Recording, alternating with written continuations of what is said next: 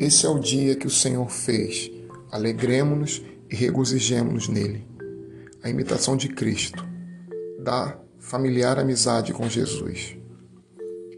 Quando Jesus está presente, tudo é suave e nada parece difícil. Mas quando Jesus está ausente, tudo se torna penoso. Quando Jesus não fala ao coração, nenhuma consolação tem valor. Mas se Jesus fala uma só palavra, sentimos grande alívio.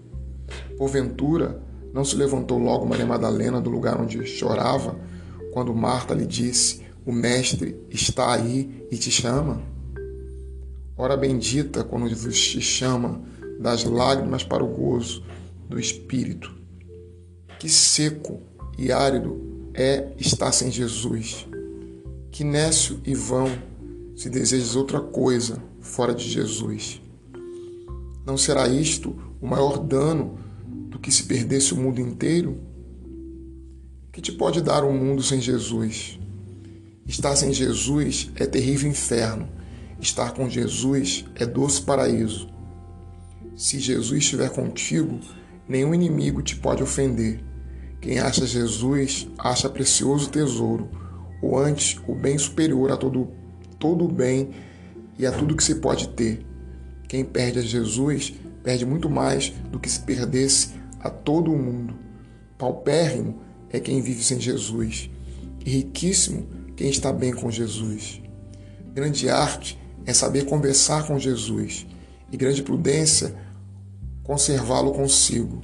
Ser humilde e pacífico, e contigo estará Jesus. Ser devoto e sossegado, e Jesus permanecerá contigo.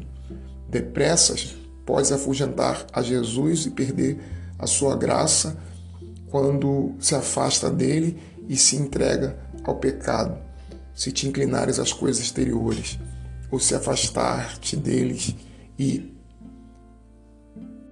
e antes ter o mundo todo por adversário que ofender a Jesus. Acima de todos os teus amigos, seja, pois, Jesus amado de um modo especial. Ser livre e puro do teu interior, sem apego a criatura alguma. Pois quando lhe assiste a graça de Deus, de tudo é capaz o homem, e quando ela se retira, se afasta de nós pelos nossos pecados, logo ele fica pobre e fraco, como que abandonado aos castigos e à própria sorte. Ainda assim, não se deve desanimar, nem desesperar, antes resignar-se e submeter-se à vontade de Deus e sofrer tudo o que te acontecer por honra a Jesus, sabendo que o seu distanciamento é temporário, porque logo ele lhe trará de novo a conversão, o arrependimento e ele voltará a habitar no seu coração e na sua alma, porque ele que permite a queda também é o que te levanta, pois o inverno sucede o verão, depois da noite volta o dia, e após a tempestade reina a bonança. Sempre busquemos estar e conhecer a Jesus.